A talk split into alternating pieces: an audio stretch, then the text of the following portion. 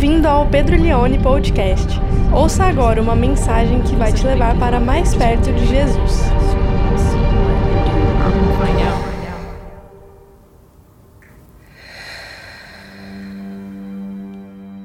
Boa noite a todos.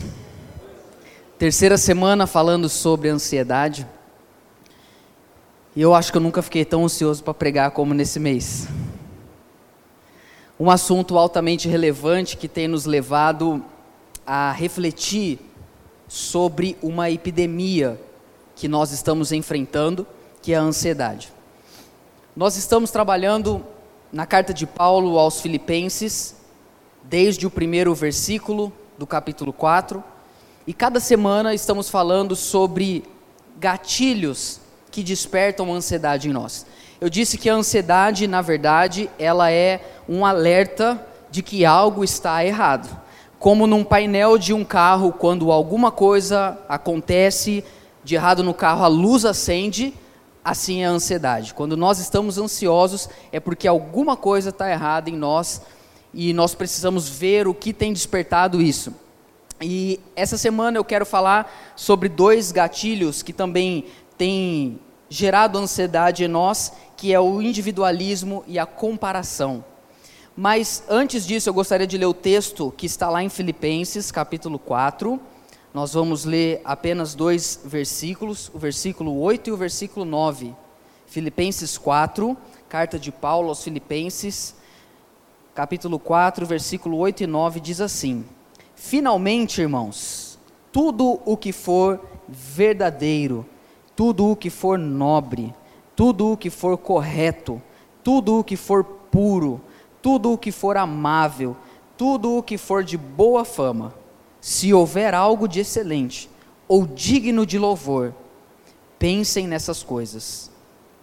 Ponham em prática tudo o que vocês aprenderam, receberam, ouviram e viram em mim, e o Deus da paz estará com vocês. O título hoje é Sem Tempo para Pensar em Ansiedade. Eu tenho certeza que você tem tido a impressão de que lhe falta tempo.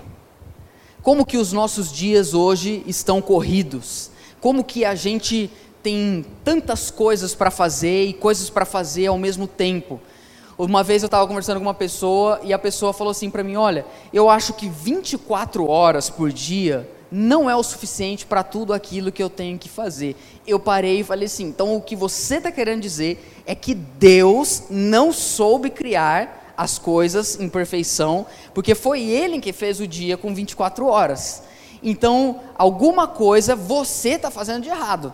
Porque se você está dizendo que você não tem tempo para fazer aquilo que Deus quer que você faça, o erro não está em Deus, é que talvez você está fazendo coisas que Deus não pediu para você fazer.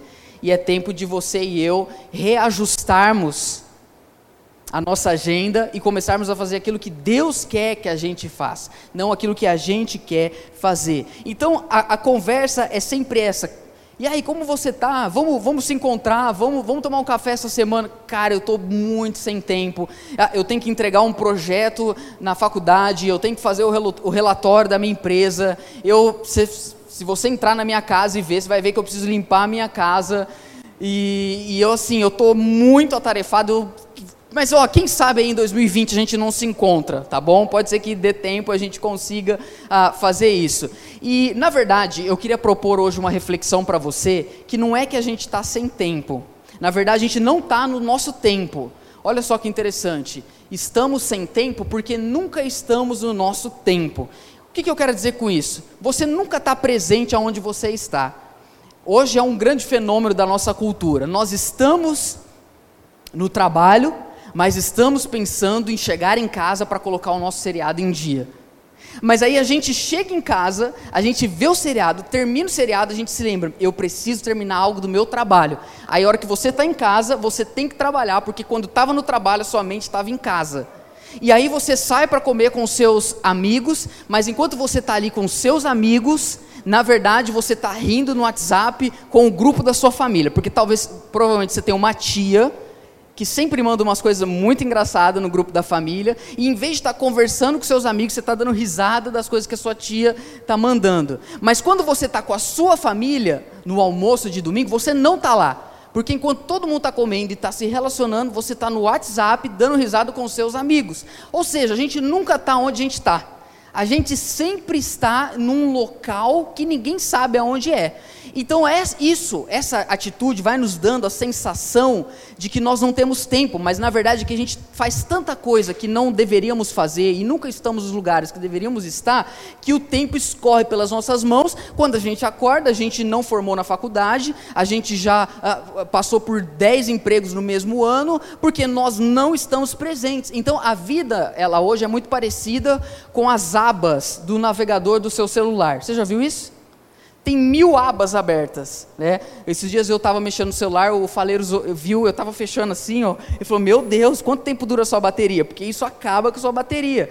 E na verdade a nossa vida é assim, a gente tá, é, é, é, a gente liga a televisão, coloca um seriado, mas estamos vendo as fotos do Instagram, pensando onde nós vamos passar as férias, e aí quando a gente está nas férias, a gente pensa onde vamos passar as próximas férias. E aí tem o pessoal que come muito e gosta de comer, aquela velha máxima, né? Você está no restaurante sentado, comendo hambúrguer, aí não tem muito assunto, o cara vira e fala, velho, você já comeu pastel ali na, na feira, ali perto de casa? O cara comendo aquilo, pensando... Então, essa é uma realidade do nosso dia a dia nós nunca estamos onde estamos. E isso, com o tempo, vai nos dando a sensação de que nós estamos sem tempo.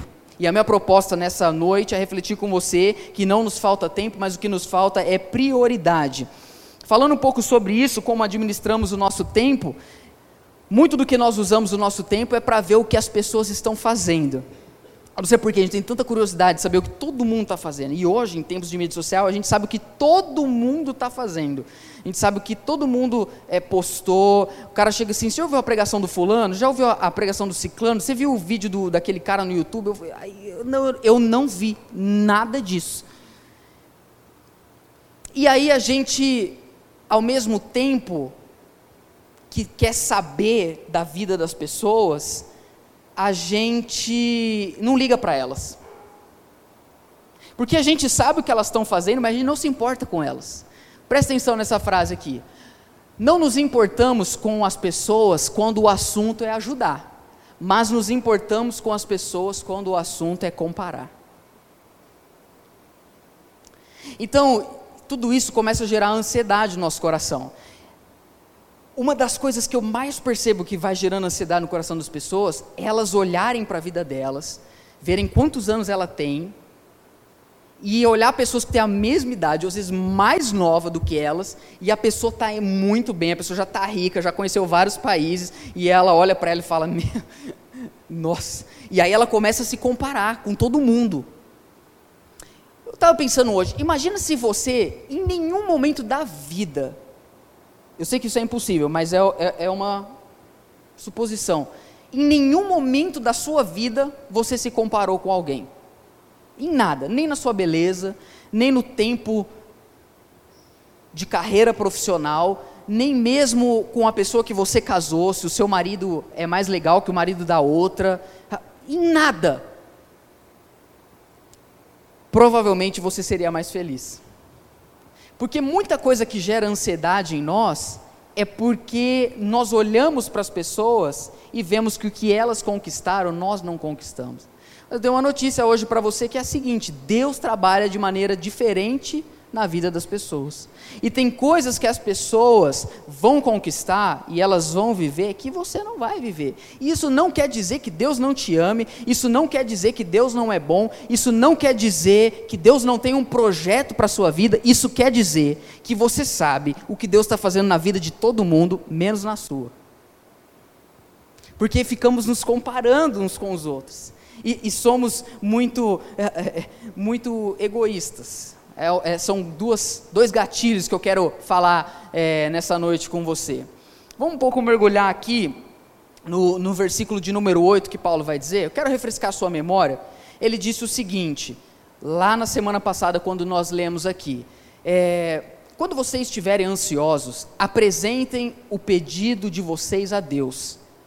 E a paz de Deus, que excede todo entendimento, guardará o vosso coração e mente em Cristo Jesus. Semana passada eu falei sobre a paz de Deus. E eu falei que Paulo nos ensinou que essa paz, ela nos protege, ela nos livra, mente, é, mente e coração de sermos atingidos pela ansiedade. Paulo vai continuar dizendo, e agora nós vamos continuar, no verso 8, ele vai então nos ensinar como que nós devemos usar o nosso pensamento. Uma vez que Deus guarda o nosso pensamento, uma vez que Deus guarda a nossa mente, como que Ele quer que a gente pense?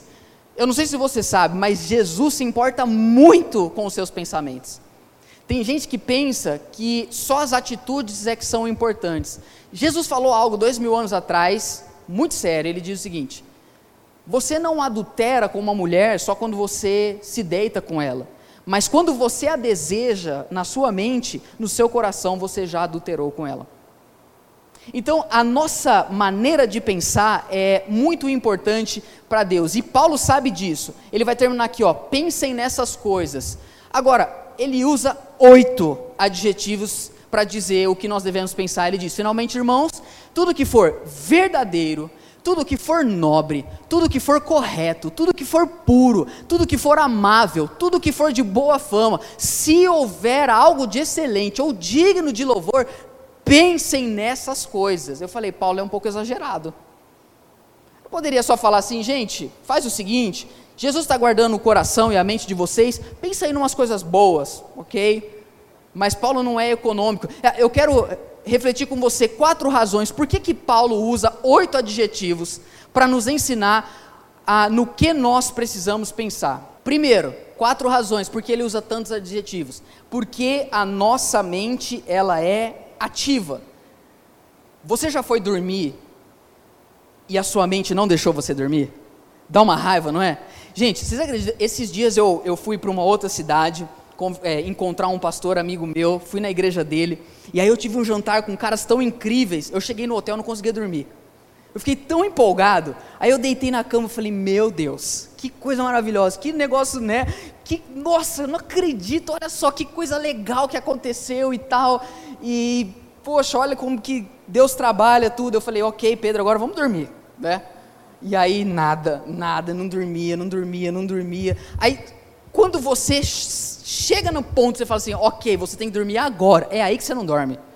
Porque a sua mente, ela é incrível. Ela, a gente tem essa capacidade, a nossa mente, ela pensa em tanta coisa ao mesmo tempo. Sabe? O cara tá, tipo assim, ali primeiro dia na faculdade, ele tá ali solteiro, não conhece ninguém, aí entra uma moça assim, ele já pensa assim, que nome que nós vamos dar para os nossos filhos?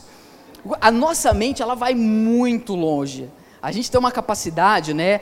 Existe até diagnosticado, foi na verdade batizado pelo Augusto Cury, nosso conterrâneo aqui de Ribeirão Preto, hoje a síndrome do pensamento acelerado. Então a gente consegue pensar várias coisas ao mesmo tempo, principalmente as mulheres.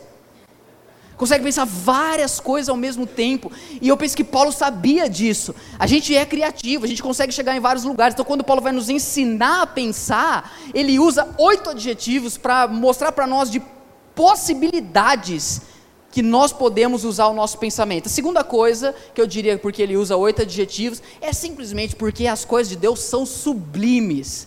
Eu, eu, quando leio o Novo Testamento, eu quando leio a Bíblia, eu olho e falo assim, é muita glória.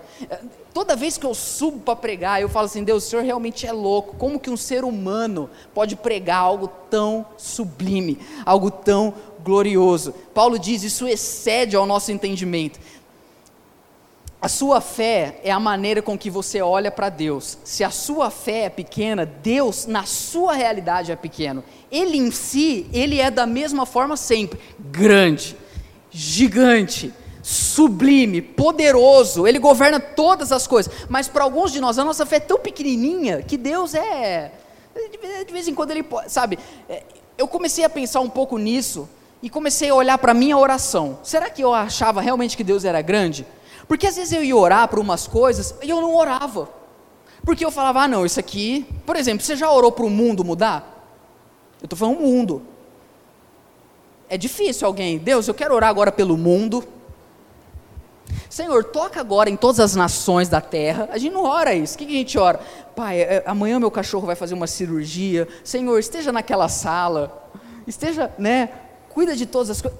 Amigo, um dia eu estava olhando para a minha oração e eu falei: se eu penso que pedir para Deus abençoar o mundo é algo muito grande, qual é o tamanho desse meu Deus então? E um dia eu me peguei orando assim: Deus, eu queria que o Senhor abençoasse a raça humana. Eu estava com tanta raiva esse dia. Assim, a minha esperança no ser humano naquele dia, ela foi a menos mil. Aí um dia eu orei, eu entrei no quarto assim e falei: Deus, é, estou aqui na tua presença, eu queria pedir para o Senhor, por favor, abençoe todas as pessoas da terra. Se elas puderem te conhecer, seria muito bom a nossa vida aqui. Terceira razão porque Paulo usa tantos adjetivos, porque há um grito em nós por um movimento. Por trás de tantos pensamentos, sabe o que, que na verdade nós queremos? Nós queremos fazer algo. Porque é muito grande, é muita glória, Deus é muito maravilhoso, o amor de Deus é muito maior do que a gente, a missão de Deus para a igreja é muito maior do que a gente, então, e a gente quer fazer, gente, ninguém está aqui nessa sala porque pensa que quer que a sua vida dê errado, ninguém está aqui e fala assim, ó, hoje eu vou lá no Convergência, porque se Deus quiser eu vou ouvir uma palavra que vai arrebentar a minha vida, e aí nunca mais vou fazer nada direito na minha vida, não, todos nós queremos, agora, nós queremos viver algo extraordinário, mas a nossa mente só pensa em coisas pequenas. Quarta razão que eu diria que Paulo usa oito adjetivos para nos ensinar a pensar, porque Deus quer nos usar para fazer o bem. Então ele diz: tudo que for verdadeiro, nobre, correto, puro, amável, de boa fama, excelente ou digno de louvor, pensem nessas coisas. Paulo e o Espírito Santo, eles desejam que a gente faça coisas em nome de Deus para as pessoas, que a gente leve o bem. Por que, que eu estou dizendo ele quer que a gente faça isso? Porque é o que ele vai dizer no próximo verso. O versículo de número 9 é, é a continuação desse pensamento. Ele diz o seguinte: Tudo que vocês aprenderam, receberam, ouviram e viram em mim, ponham em prática ponham em prática. Vou repetir pela última vez: ponham em prática. Em outras palavras, tudo que vocês conseguem pensar de maravilhoso, de extraordinário, faça isso. Agora, o que mais me espanta é o jeito que Paulo vai nos incentivar a fazer isso. Porque olha o que ele diz: ponham em prática tudo o que vocês aprenderam. Quatro verbos: receberam, ouviram e viram em mim. Em outras palavras, Paulo está dizendo: não estou falando para vocês falarem o que apenas eu falo, eu estou falando para vocês fazerem o que vocês viram que eu faço. Porque entre o que você faz, ou melhor, entre o que você pensa e o que você faz, existe um abismo. Você sabe de muitas coisas, mas isso não garante que você faz elas. E daqui para frente, até o final, a minha proposta é refletir com você sobre isso sobre como nós somos teóricos, sobre como que nós não colocamos em prática aquilo que a gente aprendeu. Eu não sei a sua realidade, talvez você está entrando hoje numa igreja pela primeira vez. Que bom, que bom que você está aqui. Mas o meu caso é que, na verdade, eu estou com. Eu não vou falar a minha idade, vou falar assim, 27. Eu estou com 27 anos e a primeira memória que eu tenho, eu já estava dentro de uma igreja. Quanta coisa eu já não ouvi. Quantas pregações eu já não vi? Quantos pastores eu já não vi conversando com meu pai? Quantos. Ah, nós estamos em época de podcast, estamos em época de pregações no YouTube. Quantas pregações você já não ouviu no YouTube? Quantos podcasts sobre viver melhor você já não ouviu? A pergunta é: daquilo que você tem ouvido, quanto que você tem praticado? Porque essa é a real evidência de que Deus está tá tocando na sua vida. E o que eu estou falando daqui para frente é o segredo para muitos aqui hoje que vivem em ansiedade. Muitos vivem em ansiedade simplesmente porque eles não colocam em prática aquilo que eles ouviram. Eles não colocam em prática aquilo que eles não pensaram. E eu vou dizer hoje que a prática é o remédio para a comparação. Você que tem sofrido muito com comparação, que eu imagino aqui que seja praticamente a maioria de nós. Hoje eu quero trazer para você um remédio da palavra de Deus que vai curar você. Você vai aprender a celebrar a conquista, o sucesso e a ação de Deus na vida das pessoas e se concentrar no que Deus espera de você. Vamos continuar então. Uh, o apóstolo Paulo vai nos ensinar a colocar isso em prática, coisas que nós vimos e ouvimos nele. O John Maxwell, ele é um escritor sobre liderança, escritor americano, muito famoso, e ele tem uma frase que, lendo uma vez um livro dele, ela me marcou profundamente. Ele diz o seguinte: Você ensina o que você sabe, mas você reproduz o que você é. Você ensina o que você sabe, mas você reproduz quem você é. Existe uma diferença, eu sei, você sabe muita coisa, você já tem muitas informações. A pergunta é o, com, o quanto você tem feito o que Deus mandou você fazer. Para isso, eu me lembro de um encontro de Pedro com Jesus, e eu quero ler, pode pôr para mim, João 21, do 20 ao 25. Olha essa história, como que ela é interessante quando nós estamos preocupados com o que Deus está fazendo na vida dos outros e não estamos preocupados com o que Ele quer fazer na nossa vida. Jesus já tinha morrido, já tinha ressuscitado e ele está tendo uma última conversa com Pedro. E o texto diz o seguinte: Pedro voltou-se e viu que o discípulo a quem Jesus amava o seguia. Então Pedro está andando com Jesus e ele olha e João está seguindo eles. Este era o que se inclinara para Jesus durante a ceia e perguntara: Senhor, quem te trairá? Quando Pedro ouviu, ele perguntou a Jesus: Senhor, e quanto a ele? Respondeu Jesus: Se eu quiser que ele permaneça vivo até que eu volte, e é o que Jesus fala para a gente nessa noite, quando a gente quer entender por que, que o nosso vizinho que faz tudo errado compra carro novo, por que, que o cara da nossa igreja, é, que aos seus olhos não é tão santo como você, está voando e você não. E aí Jesus responde assim: Não te interessa. Jesus diz para ele: O que te importa? Siga-me você. Tem uma versão que fala assim: O que te importa? Quanto a você, siga-me. Em outras palavras, Jesus está dizendo: é, Pedro, o que eu faço ou deixo de fazer na vida de outrem não é problema seu. O que você tem que se preocupar é em você me seguir. Em outras palavras, é você pôr em prática o que eu ensinei para você. Porque quem está trabalhando e praticando o que aprendeu não tem tempo para ficar reparando no que Deus está fazendo na vida dos outros. O segredo está aqui. Sem tempo para pensar em ansiedade, sem tempo para ficar se comparando, sem tempo para ficar com inveja. Por quê? Você está tão engajado em praticar o que Deus te ensinou, em colocar em prática as ideias que você teve para melhorar a raça humana. Você acha que Deus não pode usar você para mudar o Brasil? Não, você eu acho difícil mas Deus pode mudar através de você. Mas a gente acha que Deus vai fazer coisas maravilhosas com os outros, menos com a gente. E João, e, e João continua dizendo: olha que interessante. Foi por isso que se espalhou entre os irmãos o rumor de que aquele discípulo não iria morrer, a fofoca.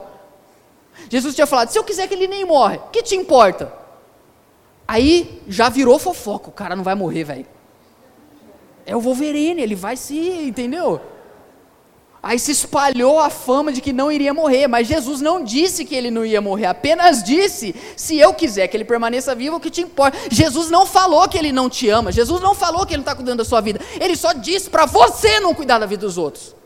E é isso que está te deixando ansioso, porque você olha para o seu lado, está todo mundo indo bem, mas você não sabe o que Deus quer fazer em você. Enquanto você não pôr em prática o que Deus chamou você para fazer, você vai ficar se comparando com os outros. Quantos estão me entendendo?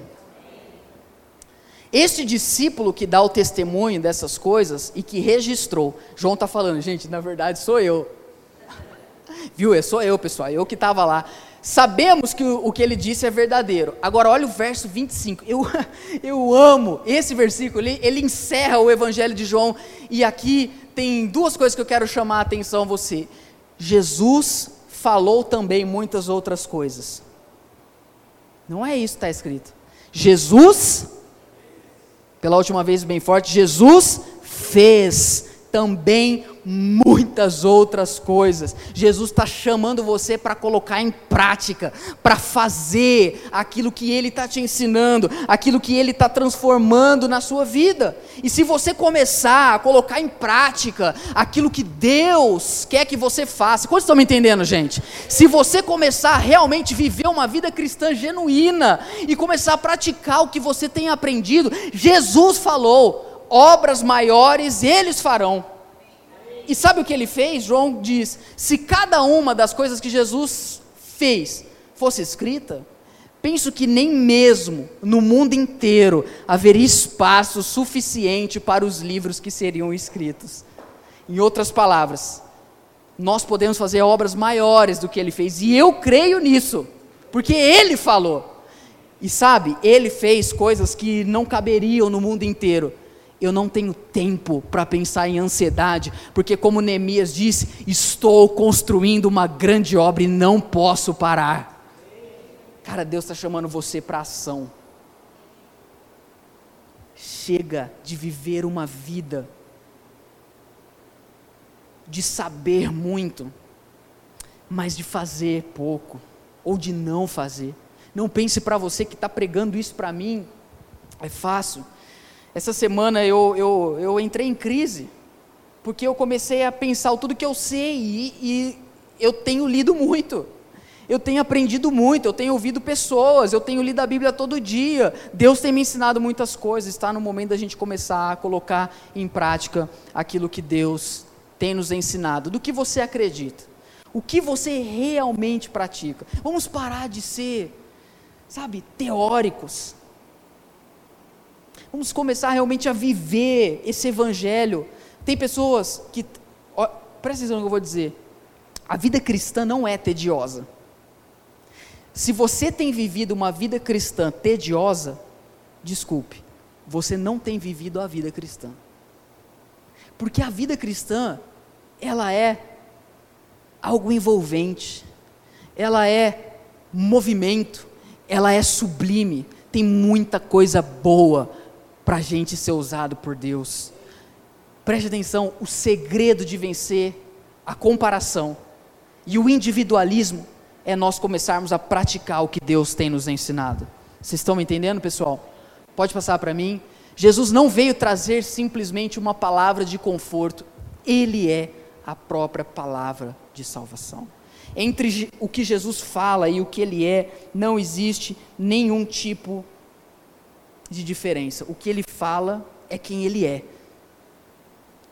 Diferente de nós que muitas vezes falamos e não cumprimos. Pode passar para mim? A solução para a nossa ansiedade não é nos afastar das pessoas, mas é se aproximar de Jesus. Eu quero aqui, já caminhando para o nosso final, refletir isso com você. Vamos pensar um pouco no seu dia. Quantos estudam aqui? Fazem faculdade ou escola? Quantos trabalham? Vamos pensar num dia que você foi trabalhar e o seu trabalho foi horrível. Foi horrível. E aí você chega na sua casa, tudo que você quer é pular na sua cama e, se possível, entrar dentro do colchão para ninguém te importunar, para sumir do mapa. E aí você pensa, está vendo? Eu preciso me afastar das pessoas. Mas Paulo diz: coloque em prática, faz o que você tem aprendido. Quanto mais a gente se afasta das pessoas, a nossa ansiedade não é curada. Porque não é se afastando das pessoas que você vai ser curado, é se aproximando de Jesus. Pega esse dia que você chegou horrível, à noite, pega o telefone, liga para alguém que você nunca ligou, que não esperaria que você ligasse. Diga para essa pessoa o seguinte: Ó, oh, eu estou te ligando para ouvir sua voz, para dizer que você é um irmão muito querido, para dizer que eu queria orar por você. Eu não sei como foi o seu dia, o seu foi horrível. A pessoa já está pensando, nossa, o cara deve ter, ter, tido um dia maravilhoso. Mas na verdade, seu dia foi horrível. Mas aí, você em vez de se entregar para a ansiedade, você vai fazer o bem. Quantos estão me entendendo? Aí você vai pegar o telefone e vai, eu quero orar por você, a pessoa. Tá bom, gente, vou contar um segredo aqui. Ninguém recusa oração. Ninguém. O cara pode recusar a Bíblia, pode recusar ir na igreja, mas você fala assim: eu vou orar por você, por favor, em nome do Senhor seu, ore por mim. Aí você pega o telefone e fala assim, cara, ó, Deus, ó, quero, Senhor, abençoe agora a vida do Vinícius. Eu sei, pai, talvez ele não teve um dia bom. E você pensa, no meu foi terrível. Mas Deus, eu declaro a tua bênção sobre a vida dele. Vinícius, ó, cara, Deus te abençoe. Ó, eu vou te falar uma coisa, viu? Deus está no controle da sua vida, viu, meu irmão? Fica tranquilo, tá, vai, ó, você está ansioso? Fique em paz. Você, aí você desliga o telefone, você é outra pessoa. Você fala, caramba, velho, o jogo virou. Por quê? Porque no processo de você abençoar as pessoas, Deus abençoa você. Você acha que eu subo para pregar, né? Eu subo para pregar, meu Deus, tem misericórdia. Aí eu vou lá e prego, falo de Jesus, falo, gente, Jesus vai mudar a vida de vocês. E pensando, muda a minha, Jesus. Muda a minha, pelo amor do Senhor. Mas quando nós abençoamos, uma última ilustração aqui. Imagine que você está indo para a faculdade à noite. Quantos estudam à noite aqui? Você trabalhou o dia inteiro. Sabe, o seu patrão, ninguém suporta ele. As coisas estão muito difíceis. E a área que você está estudando, todo mundo fala que você vai passar fome. Aí você vai para a faculdade já pensando, ó, quer saber? A minha vida não vai. Aí você vai ficando ansioso. Olha, ó, presta atenção nisso. Aí você vai para a faculdade e fala assim, cara, olha, sei que eu estou fazendo esse curso. Era melhor estar tá fazendo a minha arte vendendo na praia. Eu acho que eu ia estar tá ganhando mais. Eu estou fazendo esse curso. Aí você vai ficando ansioso. ansioso. Aí você pensa assim, não, mas eu, ó, eu vou fazer diferente. Hoje, na hora que eu chegar na faculdade, em vez de eu ficar isolado no meu canto, afastado das pessoas, eu vou conversar com alguém e vou fazer alguma coisa de bom. Mas vai lá, compra uma esfirra, chega para alguém e fala, ei, cara, como é que você está? O seu dia foi horrível. E o do cara pior do que o seu. Mas aí você chega, cara, eu comprei esse salgado aqui para você. Isso aqui, na verdade, Deus está querendo dizer para você o seguinte: você é muito importante. Você vale uma esfirra. Aí você dá assim pro cara. Aí o cara olha assim e fala: Cara, você não sabe, eu sempre quis ganhar uma esfirra. Aí você já. Aí você fala: Tá vendo? Eu tinha que estar tá aqui nesse curso. Eu deveria estar tá realmente fazendo essa faculdade. Né? Por quê? Porque o jogo vira. Porque você para de se isolar, você para de, de, de ser individualista, você está tão, tão ansioso com a tua ansiedade, a sua vida está tão ansiosa, você não vê outras vidas. Mas aí você dá um salto além de si mesmo, porque é isso que o Evangelho nos ensina a fazer. Você começa a abençoar as pessoas, você já não é mais a mesma pessoa.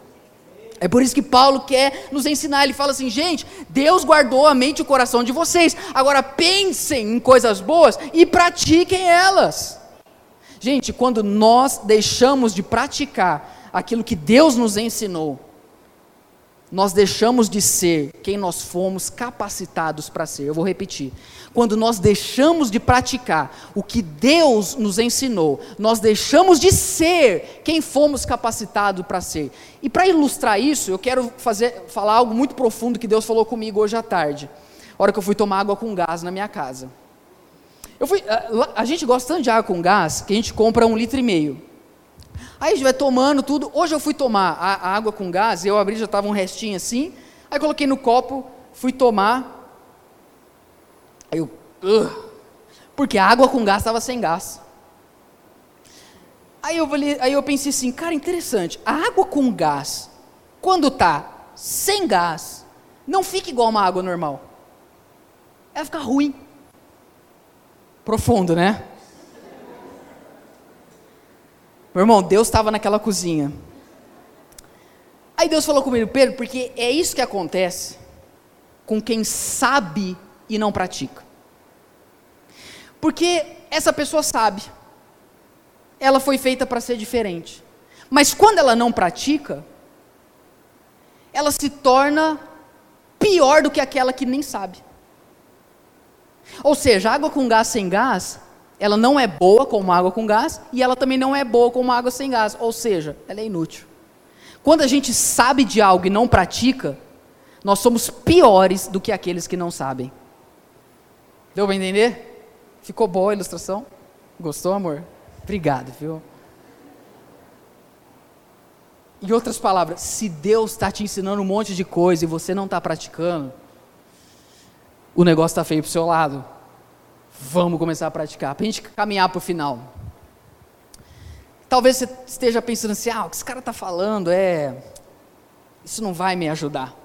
Se eu trouxer alguns cientistas para a nossa conversa, talvez você pense: ah, essa, essa revista, essa edição do Super Interessante, de uns quatro meses atrás, trouxe de capa a epidemia da ansiedade.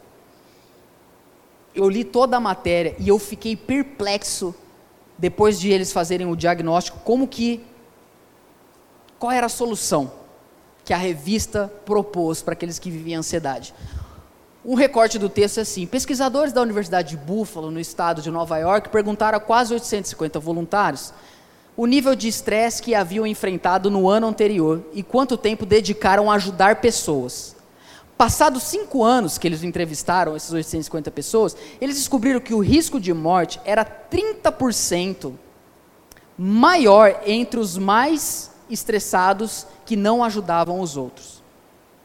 Passa para mim? Os indivíduos que passavam por muito estresse, mas ajudavam outras pessoas, não apresentaram aumento de risco. Isso aqui é palavra da revista. Sim, ajudar faz tão bem quanto ser ajudado. Continua o texto da revista. A chave para a epidemia da ansiedade é nos aproximar das outras pessoas, pedindo ou oferecendo apoio. Mais do que Rivotril, precisamos viver juntos. Amém? Aí eu falei, que legal. Paulo tinha falado isso dois mil anos atrás. O contexto é ansiedade. Ele está nos ensinando, gente, põe em prática, ajuda as pessoas. A mente de vocês é muito criativa. Tudo que é bom, verdadeiro, saudável, digno de louvor, digno de virtude, coloque em prática. Eu amo quando a ciência descobre o que Deus tinha falado há muito tempo. E eu não estou, de maneira nenhuma, menosprezando a ciência. Eu amo a ciência. Mas eu estou exaltando a Bíblia e o quanto ela é atual. Passa. E essa última parte, volta o texto para mim, a gente vai terminar. Olha o que Paulo diz se a gente praticar tudo o que a gente tem aprendido. Verso 9. Tem uma promessa para quem põe em prática. Ponham em prática, e o Deus da paz estará com vocês. O que a revista não disse é o seguinte: se você é cristão, tem Deus na sua vida, e você vai começar a ajudar as pessoas, não fique preocupado, porque você não vai ajudar elas sozinho, porque o Deus da paz vai estar com você. É a mesma coisa que Jesus a gente cita muito Jesus falando assim: e eis que estarei convosco todos os dias até a consumação dos séculos. A gente fala, gente, Jesus está com você. Qual é o contexto? Ele fala: ide por todo mundo, pregai o evangelho, façam discípulos de todas as nações, e eis que estarei convosco. Ou, em outras palavras, Jesus está falando: gente, vai para cima, vai ajudar as pessoas, vai pregar o evangelho, faz o bem, põe em prática. Eu fiquei três anos ensinando, mostrando para vocês. Agora vai lá e faz. Ah, e fica tranquilo, eu vou estar com vocês o Deus da paz estará com você. É, pegando aquele versículo de semana passada e esse, nós temos uma completude. Semana passada ele disse: E a paz de Deus, que excede todo entendimento, guardará o vosso coração e mente em Cristo Jesus. E aqui ele diz o seguinte: Ponham tudo isso em prática, e o Deus da paz estará com vocês. Ele disse da paz de Deus e ele disse do Deus da paz. Tá bom para você? Você tem a paz de Deus protegendo você e você tem o Deus de paz enviando você para ajudar as pessoas. E enquanto você leva a cura para elas, você não vai ter tempo para pensar em ansiedade. Você não vai ter tempo para sofrer. Você não vai ter tempo para se comparar. Se a paz de Deus está em nós e o Deus da paz está conosco, então podemos realmente viver longe da ansiedade. Meu convite para você nessa noite. Deixe Deus fazer parte da sua agenda. Deixe Ele usar você. Seja um canal de bênção na vida das pessoas. Seja realmente alguém que vai fazer o bem para os outros em o nome de Jesus. Nesse processo, você e eu não teremos tempo para nos comparar e nós vamos viver longe da ansiedade. Você ouviu o Pedro Leone Podcast. Compartilhe essa mensagem com seus amigos e até logo!